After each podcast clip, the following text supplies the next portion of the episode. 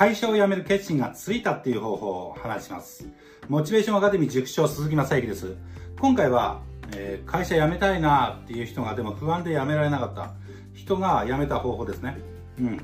まず、えー、始めること、そして続けること、もう慣れてできるようになります。うん。辞める時に何が不安かって辞めた後本当に次の仕事先見つかるのかなとかそういうの気になるところだよね